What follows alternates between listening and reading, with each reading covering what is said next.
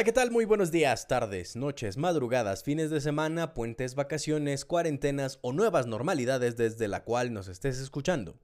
Mi nombre es Mike Romero y estás escuchando Desde el Andén. Desde el Andén es el podcast oficial de Monoriel, el cual puedes seguir en cualquiera de las plataformas de tu preferencia, Spotify, Google Podcast, Apple Podcast y Anchor FM, que es la plataforma desde la cual nosotros distribuimos y editamos este contenido.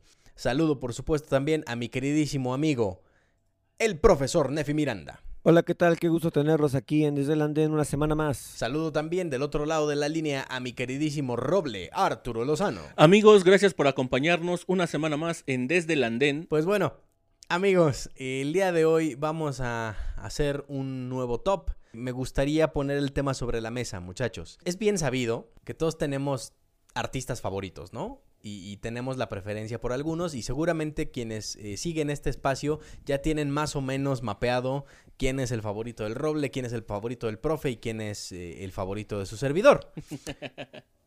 ¿O no? ¿Quién será? No, y, si es la primera vez que nos escuchas, te darás cuenta cuáles son. Y ve a escuchar los demás capítulos, por favor. Exactamente.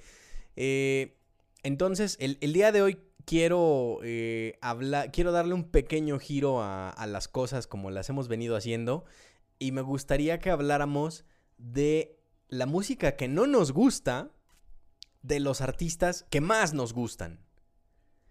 Eh, en, pues bueno, en el entendido de también hacer un ejercicio de introspección y entender que los artistas que nos gustan no reciben de nosotros una veneración ciega sino que el, que nos gusten justamente obedece al hecho de que hemos recorrido toda su discografía, toda su carrera eh, y todas las producciones que han hecho y hemos podido seleccionar eh, y hemos podido identificar también sus momentos bajos o sus errores o lo, o lo que ustedes quieran y, y que podemos identificarlos y también hablar de ellos, ¿no? Y discutir, y discutir sobre ellos sin ponernos en, en, un, eh, en un plan de que mi ídolo es perfecto. ¿no? Eh, justamente, justamente este es, este es el objetivo de, del episodio de hoy. Y me gustaría entonces empezar con la opinión de mi querido Roble, Arturo Lozano. Bien, en el en ese entendido de, de, lo que decías como preámbulo, Mike, también eh, la, a veces la sensación de no entender qué está pasando cuando escuchas algo que no es no es tan de tu agrado de, uno de tus artistas favoritos si es si es algo no voy a decir malo sin, eh, pero sí es algo extraño o sea mm, a veces uno idealiza a las figuras que sigue musicalmente hablando eh, y de repente escuchas cosas que no, pues que no cumplen con, con, tales expectativas que tú tienes acerca de él. A veces sí. puede ser que uno también llegue a evolucionar y... Eh, eh, bueno, no por evolucionar, me refiero a que abre, se abre a nuevos horizontes eh, al, estar escuchando música y muchas, y muchas veces cuando retomas a uno de tus artistas favoritos o, tus, o uno de, tus o, o tus artistas favoritos no se están renovando de una manera adecuada, sí te causa como que cierta tristeza, como que ya más bien los empiezas a tomar como con, como con nostalgia, ¿no? Eh, y eso no significa que les quite la calidad musical o la, o la grandeza que tienen estos artistas que vamos a mencionar. Un poco el tío Roble, como siempre, disculpándose antes de, lanzar su veneno. Pero. me encanta, me encanta cómo te curas en salud, amigo. Sí, o sea, es que. Eh, es que a lo mejor el título suena escandaloso de, de discos que no nos gustaron. Eh, y piensa la, y podría pensar la gente que vamos a estar este despotricando contra contra los intérpretes o contra las bandas que vamos a mencionar y no eh, de hecho eso es solo parte del clickbait pero ya entraron ustedes aquí no, se vayan hasta el final eh, sigan escuchando este capítulo. Eh, pero pues sí, pero no se trata de, no se trata de despotricar contra alguien o descalificar a alguien, simplemente es como es este programa de dar nuestra opinión y decir, bueno, a mí no, no, no me gustó, pero si ustedes tienen otra opinión de los discos que vayamos a mencionar en este top, eh, están libres de dejarlo en la caja de comentarios de cualquiera de las plataformas en donde nos estén escuchando. Amén por eso, querido gordo. Empecemos entonces, como te decía, con tu con tu revisión. Ah, sí es cierto. Bien, ¿alguna vez ustedes esperaron mm, o tuvieron expectativa de alguien que iniciaba su carrera solista y de plano no fue lo que ustedes pensaban? Bien. Uy, sí, en definitiva, Rayleigh. Bien, a mí me pasó lo mismo con en el año 2008 en un disco eh, titulado Amaya Montero de Amaya Montero quien por mucho tiempo fue eh, la vocalista y frontman principal de La Oreja de Van Gogh. Frontwoman, Eh, ¿no? Front, front woman. Front Woman, sí. Perdón. Front bueno, fue el front de La Oreja de Van Gogh. Eh, la imagen de, de- de esta agrupación giraba en torno a, a su vocalista. Y mm, no sé si fue ahí un movimiento de, de disquera o fueron aspiraciones personales de, de ella. La verdad, hace mucho tiempo que no hablo con ella y no se lo he podido, no se lo he podido preguntar. Eh, Saludos a Maya Montero que no se pierde este podcast. Saludos todas las semanas. Perdón, pero lo tenía que decir. Eh, entonces, yo, yo sí, yo esperaba más del disco que sacó, que es, es su homónimo, que se titula Mamaya Montero, de- en el año 2008, como ya lo dije. Tenía una carrera prometedora. Yo esperaba como que iba a tener mucho respaldo acerca de la disquera. Y cuando oí el disco, solamente dije un ok. ¿Y luego?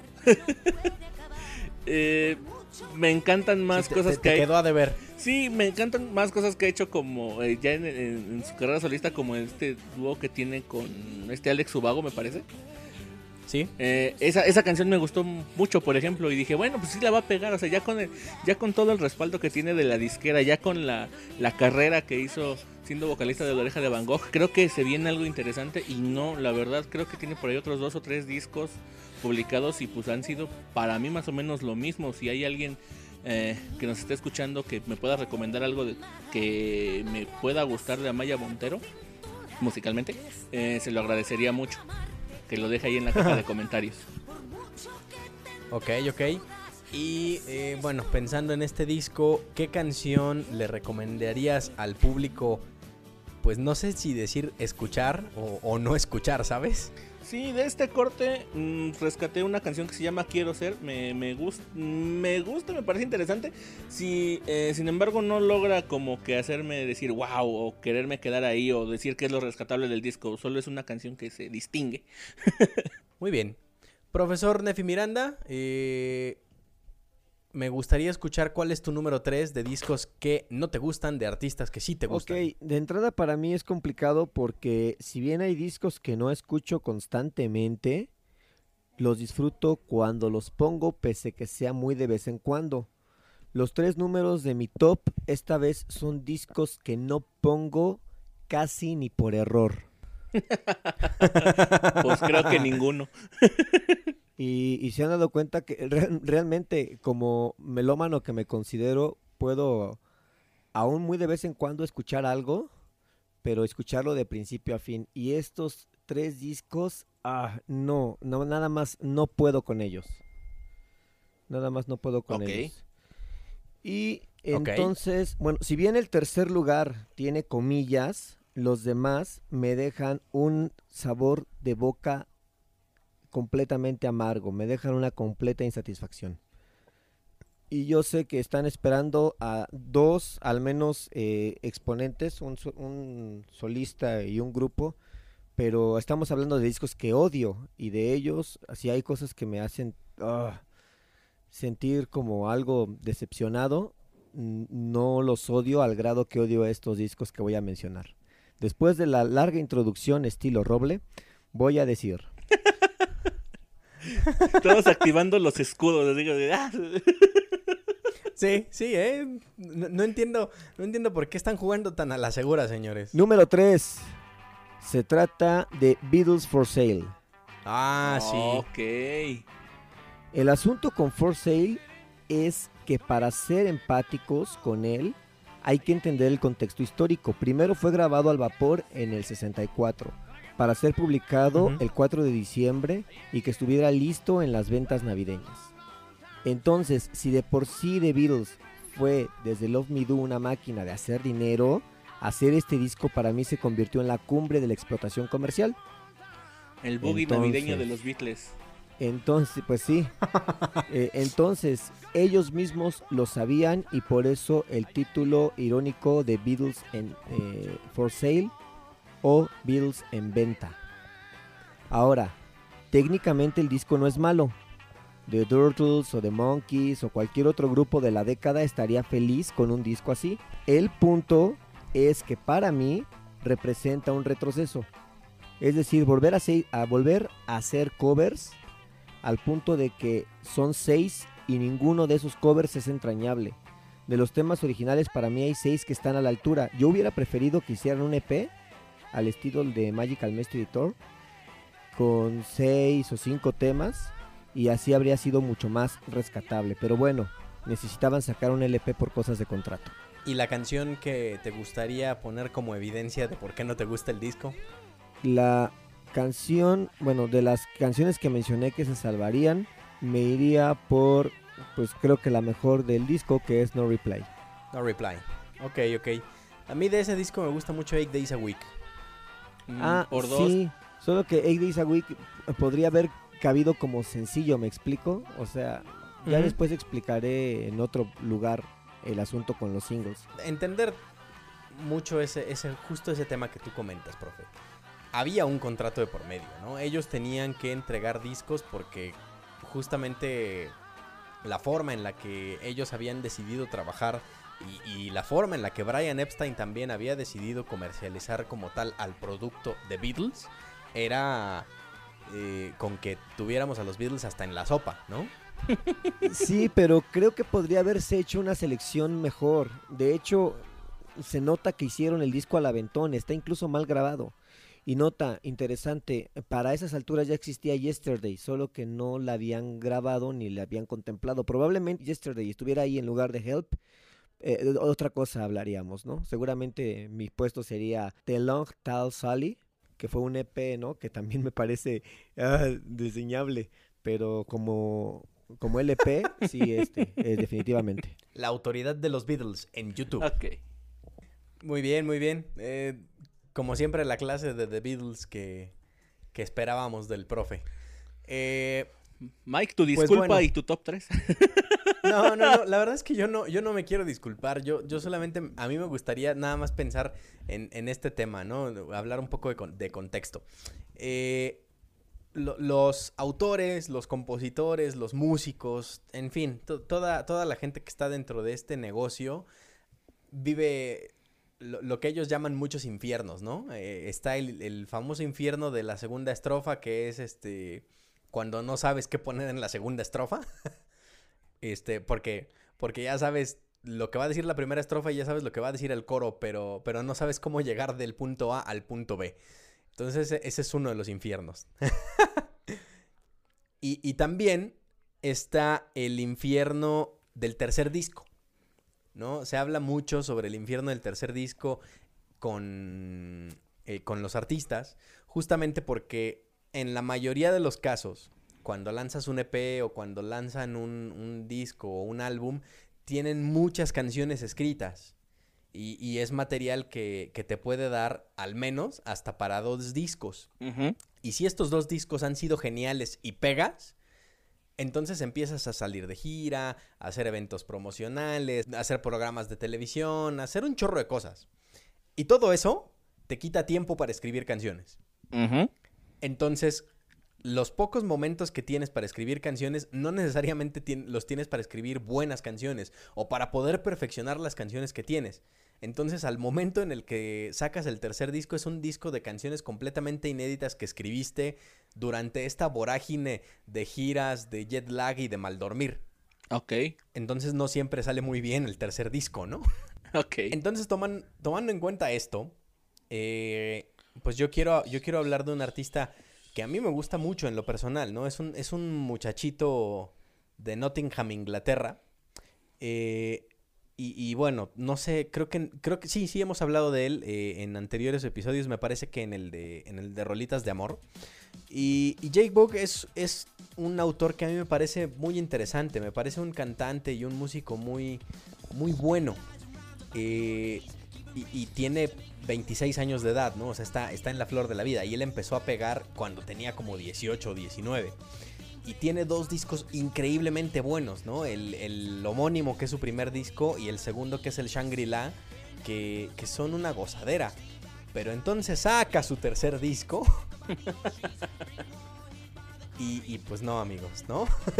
el tercer disco como que como que se le siente fuera de lugar a, Jake Book, ¿no? Se le siente fuera de lugar en la instrumentación, en la manera de escribir canciones, hasta en la forma de cantar.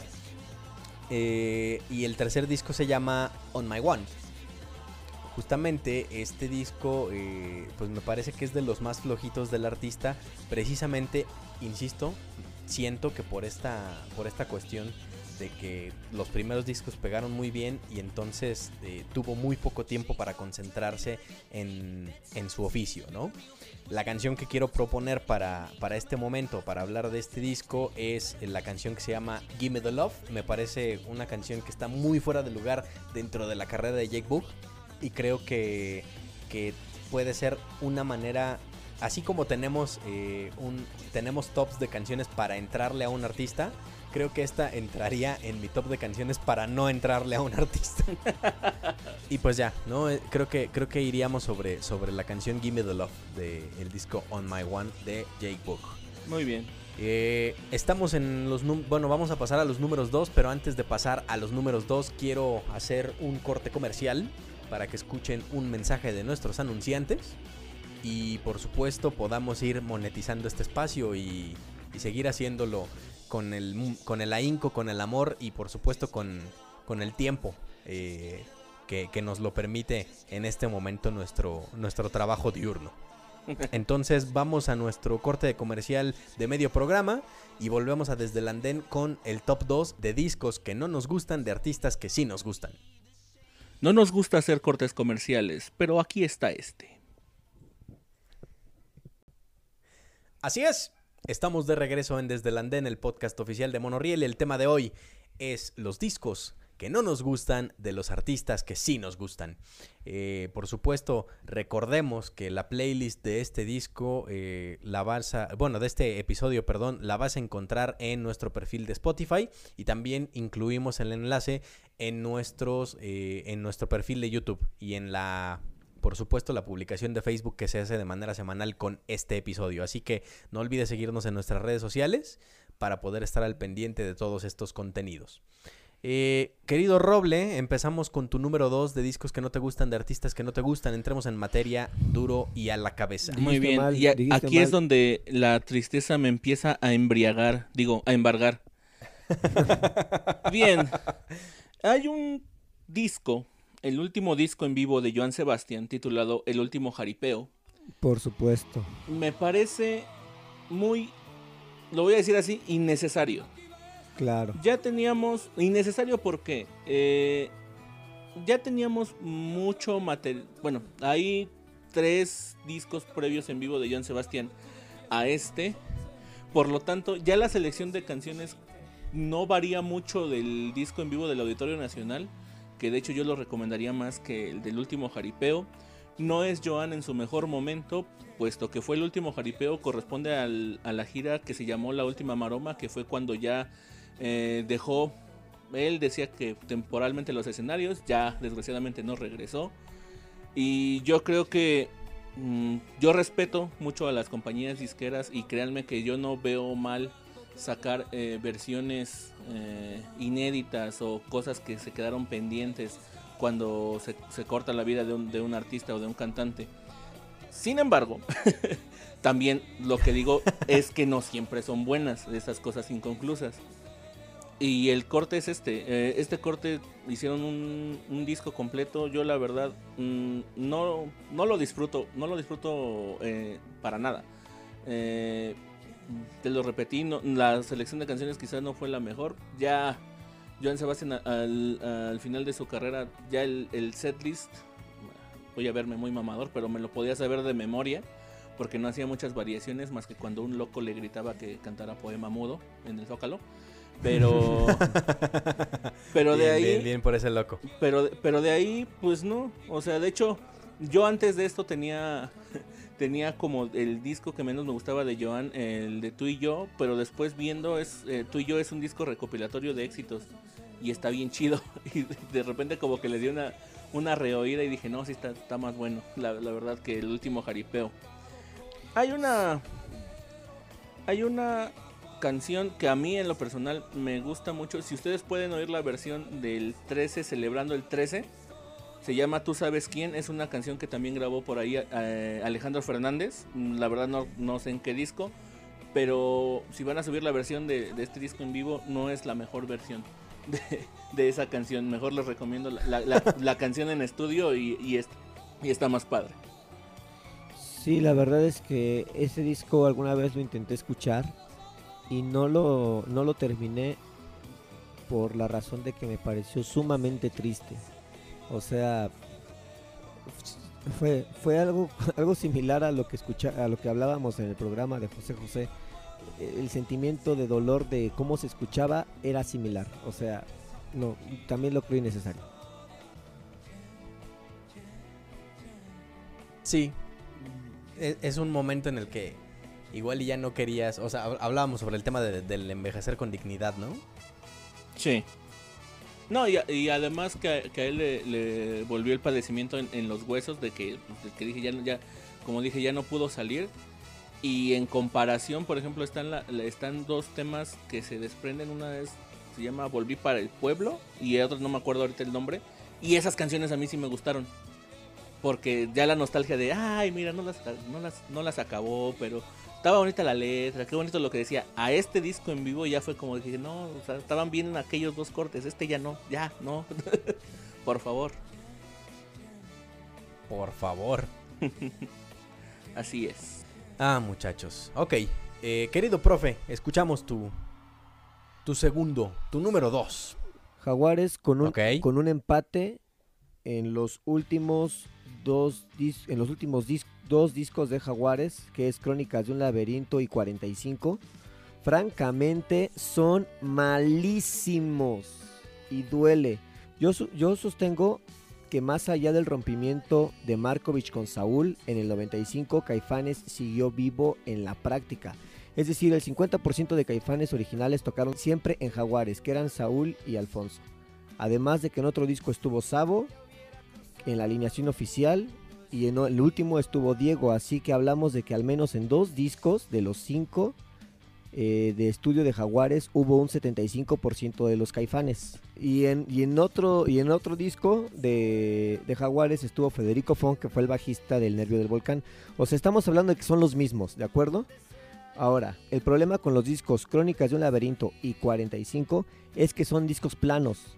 No me proponen, no hay melodías entrañables, no explotan y tristemente no sorprenden. Si acaso de primera instancia podía asociar una canción de cada uno de los álbumes, eh, estos me quedaron a deber. Es más, no recordaba ni siquiera si los había oído completos. Las letras no son claras y las melodías Tómala. son planas. Y no sé qué más decir acerca de eso. O sea, eh, musicalmente Tómala. me quedan. Es, es una, es una opinión dura. No, no mentía el. No mentía sí, el profe en la junta sí, en creativa cuando dijo que aquí iba a llover sangre. Ok, ok, ok. ¿Y, y las canciones, profe? Las, la canción, bueno, dije que es un empate porque de verdad de los dos no se hace ni uno. Y la canción que yo creo que pondría es Visible. Y, y ya, ya, o sea, ya. Dice, ya no quiero hablar de eso. Y hasta ahí. O sea, no lo hagas más difícil y mejor y me, vámonos y a me duele, de verdad, de verdad me duele. Ok, ok. Bien. Eh, sí, en efecto, profe. Aquí va a llover sangre. Eh, mi número dos, y, y, y, creo que también debería incluirse en un, en un conteo de opiniones impopulares. Eh, mi número dos están también los Beatles. Y el disco que, que menos me gusta, de la, de la banda que más me gusta de la historia, es el Sgt. Pepper's Lonely Hearts Club Band. Retráctate, Lo siento, retráctate. o sea, entiendo la importancia que tiene para, para, la música, entiendo el tema de la psicodelia, este, entiendo todo este misticismo de, de, la, de la supuesta muerte de Paul McCartney. O sea, tiene, tiene una mística bien chida el disco, pero la verdad es que yo normalmente califico la música por, por qué tan escuchable es. Y la verdad es que para mi gusto es el disco menos escuchable de los Ok. Beatles. Incluso Eh, menos que For Sale. Sí, por supuesto. O sea, el, el For Sale al menos tiene como, como una vibra pop en donde, en donde medio puedes buscar dónde encajar. Pero, pero, el, pero el Sgt. Peppers, para mí en particular, no me parece que tenga pies ni cabeza. Este, las canciones me parecen demasiado experimentales para mi gusto. O sea, yo, yo creo que soy, soy un tipo muy clásico en ese, en ese sentido y en esas estructuras. Y a lo mejor ese es, ese es el problema que tengo, ¿no? ¡Sas! Oh, por Dios. Querido Roble, tu número uno. Mi número uno. Este, es, esto me da tristeza. Otra de esas pero tristezas una que te tristeza embriagan. enorme. Eh, No puedo imaginar que puede ser más triste que el último jaripeo para ti, honestamente. Pues, eh, alguno de Bronco, quizá. para, para, es De que, Kiss. mira, lo voy a, lo, lo- lo voy a, pon- lo voy a poner en, en este, en, en- en este contexto. El último jaripeo no me gusta, pero lo entiendo Del contexto, ok. en, el, en el tema del negocio musical. O De, sea, cap- pues, captas los porqués. Ajá. O sea, eso, eso. A- a- ahí lo, a- capto, capto el porqué, pero pues no me gusta. Y aquí va, como bien lo dijo Mike, un- eso es uno de Bronco. Es del año 2017 y se llama Primera Fila. A, a mucha gente le ha gustado enormemente este disco de Bronco. Lo han catalogado como uno de sus regresos, una muy buena producción, eh, que acertó Bronco al hacer esta, esta, ver- esta versión o este estilo de, de sacar discos, que el concepto de primera fila lo han hecho un montón de, un montón de artistas. Sin embargo, a mí no me gusta. ¿Por qué no me gusta? Me suena a una producción extraña. Eh, lo decía al principio, no sé si mm, alguien no captó la esencia de Bronco. Yo no quería escuchar las versiones de los, de los discos ya grabados. Por supuesto que no. Mm, pero para mí, y hablo desde mi ignorancia, como siempre y como en todos los episodios, siento que los arreglos no van con la selección de las canciones. O sea, esos, los arreglos no tienen nada que ver. Eh, cuando cantan con Kinky, no sé, no, no, no le entiendo yo a la canción. O sea, no, no me transmite una idea. No es como el arreglo, por ejemplo, que tienen Los Ángeles Azules con todos, con todas estas, eh, con toda esta serie de duetos que han hecho, que sí le entiendes. En- no me van, no me va, no me suena fresco o renovado como Thalía, como Hash, como Emanuel, que se oyen un poco parecido a las producciones de estudio, pero con un ambiente más fresco, con otro arreglo. Yo no lo siento así, yo no siento ni que sea un bronco renovado, ni que sea un bronco clásico, es como algo que intenta ser algo, pero pues al final de cuentas para mí no trata de cuajar. Y ya lo dije, a mucha gente le parece una, una chulada este, este disco, para mí no, a mí no me gustó. Y pues una de las canciones eh, que voy a poner para esclarecer mi punto es Oro. Y créanme porque no, no los voy a hacer que escuchen la... que no quede huella con Kinky o, o alguna otra cosa, pero es Oro. O sea, no, no, o sea, a Bien, mí no. Sí, Yo, yo paso De de, hecho- de ese disco. de los primeras filas creo que es el único que no escucho. Buen punto. No, no, no había reparado yo en eso. Qué loco. Pero venga. Profesor Nefi Miranda, tu número uno. Híjole, por un momento pensé que Mike y yo estábamos peleando, este, estábamos tirando golpes contra Víctor hace rato cuando hablamos del Sargento Pimienta, pero aquí va, aquí como que no- nos vamos a desconocer, yo siento. Híjole, mi número uno. Me lo estuve pensando mucho, mucho, mucho y lo voy a poner aquí por el dolor que me causa. Y se trata de Soda Stereo y Música y Confort para Volar, Oh. Ok. que es el subtítulo que se le dio al supuesto Unplugged que hicieron eh, durante el primer lustro de la década de los 90. Sí, sí. A ver, vamos por partes.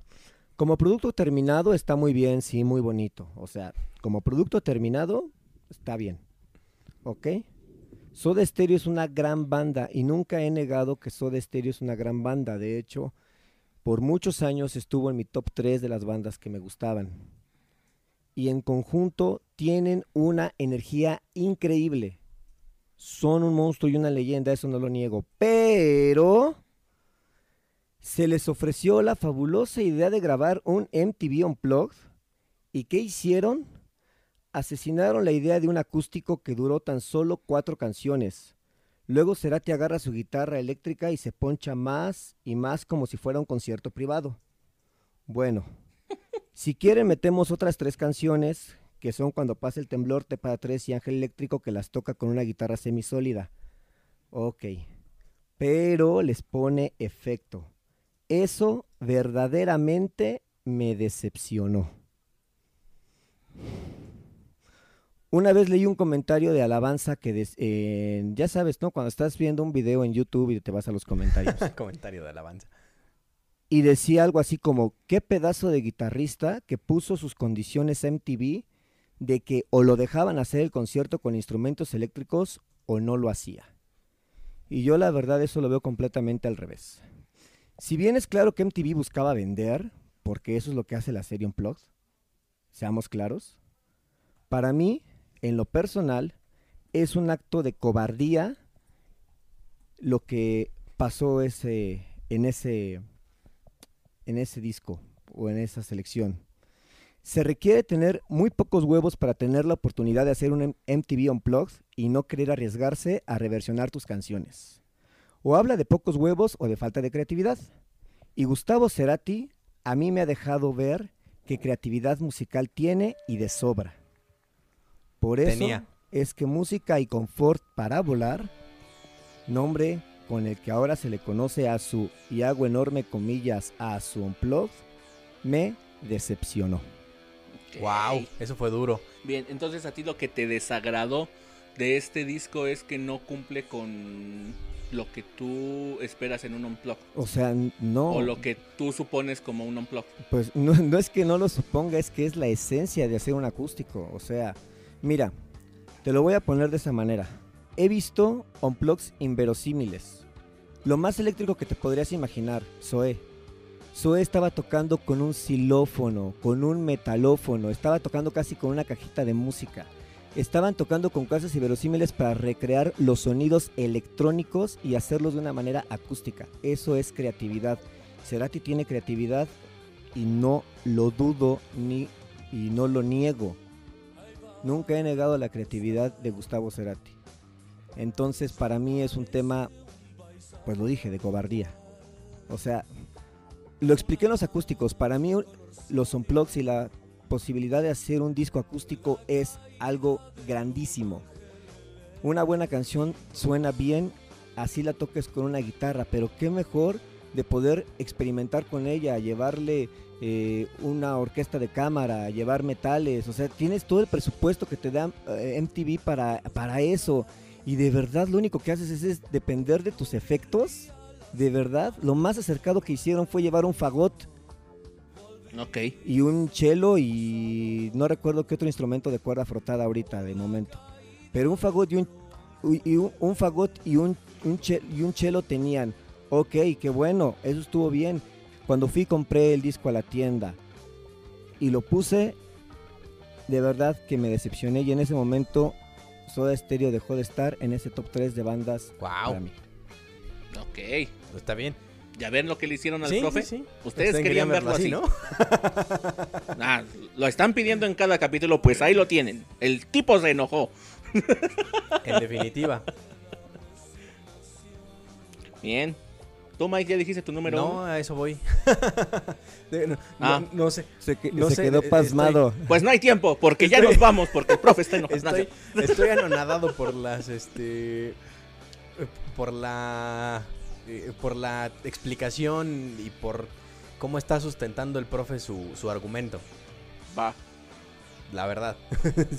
y, y, pues bueno, no sé, o sea, a mí realmente puedo decirte que, que me gusta mucho Soda Stereo y todo, pero en, cierto sentido puede tener razón, ¿no? Eh, aunque como ni somos Gustavo Cerati, ni Zeta Bosio, ni, ni Charlie Alberti, pues realmente no sabemos por qué ese unplug se grabó en esas condiciones, ¿no?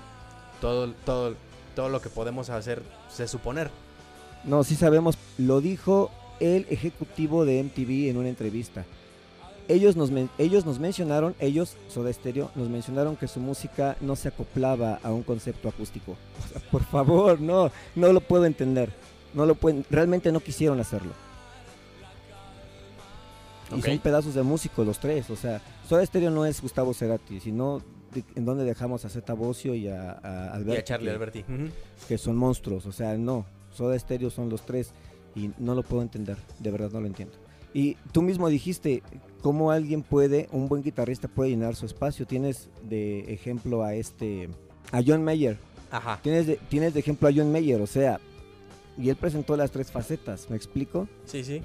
Esa es la diferencia. Insisto, creo que, creo que, creo que es un punto en el que podría yo estar de acuerdo, pero pues no sé, en, en- en el sentido, en el caso, no, es que en el caso de Soda Stereo no sé si pueda decir algo a lo que pudiera comprometerme, porque me gusta Soda Stereo, pero tampoco soy un clavado como para poder expresar hechos eh, pues con la vehemencia con Que no las que los consta. expresa el profe, ¿sabes?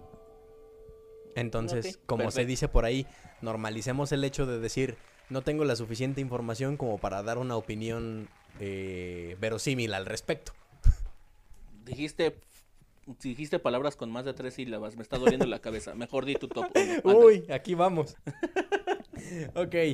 mm, disco número uno. Mi, mi- mi disco número uno de que no me gusta de artistas que sí me gustan. El disco se llama Heavier Things y el artista es John Mayer. Eh, Sí, la- De- es, de- es el segundo disco de John Mayer. Es un disco que fue lanzado en el año 2003. eh, y pues me parece a mí un disco honestamente casi olvidable, ¿no? Eh, la verdad es que venía de un disco increíblemente bueno, un disco completo que es el Room for Squares, este, en donde, en donde había un pop increíble, elegante, este, muy bien pensado, muy bien hecho. Y aquí en, en el Heavier Things, como que. No sé, como que, como que dijo, bueno, pues vamos a poner. Vamos a hacer un disco con las canciones que no llegaron al primer disco, ¿no? Y, pues si no llegaron al primer disco, creo que fue por alguna razón. La verdad es que de, de todas las, este, de todo el tracklist de entrada, son 10 canciones, ¿no? O sea, son pocas canciones. Podría ser un EP. Eh, Ok. de, de las 10 canciones, a, a mí me gusta una. Y, y no la pongo muy seguido. Entonces, pues la verdad es que no sé, no sé realmente qué pasa ahí. No sé eh, cu- cuál fue el, el proceso de producción o, o sobre qué íbamos en razonamiento. Pero creo que ahí perdimos un poco el, el foco de, de John Mayer, ¿no? Eh, no sé no sé en, en qué punto de su vida estaba también. Y, y no, la verdad es que creo que, que podríamos quitar eh, ese disco de, de la discografía de- del tipo y, y, le está, y para mi gusto le estaríamos haciendo un favor, ¿no? Eh, ¿Qué puedo decir? Bueno, la canción con la que quiero con la que quiero ejemplificar por qué no me gusta este disco es una canción, eh, yo creo que no sé, yo creo que puede ser una de sus canciones más famosas inclusive. Eh, la canción del disco Heavier Things, eh, esta canción del disco Heavier Things que voy a referenciar es una canción que ganó dos premios Grammy en el año 2005. Dos premios Grammy. Y no, y no dos premios Grammy menores como, no sé, mejor orquestación. No.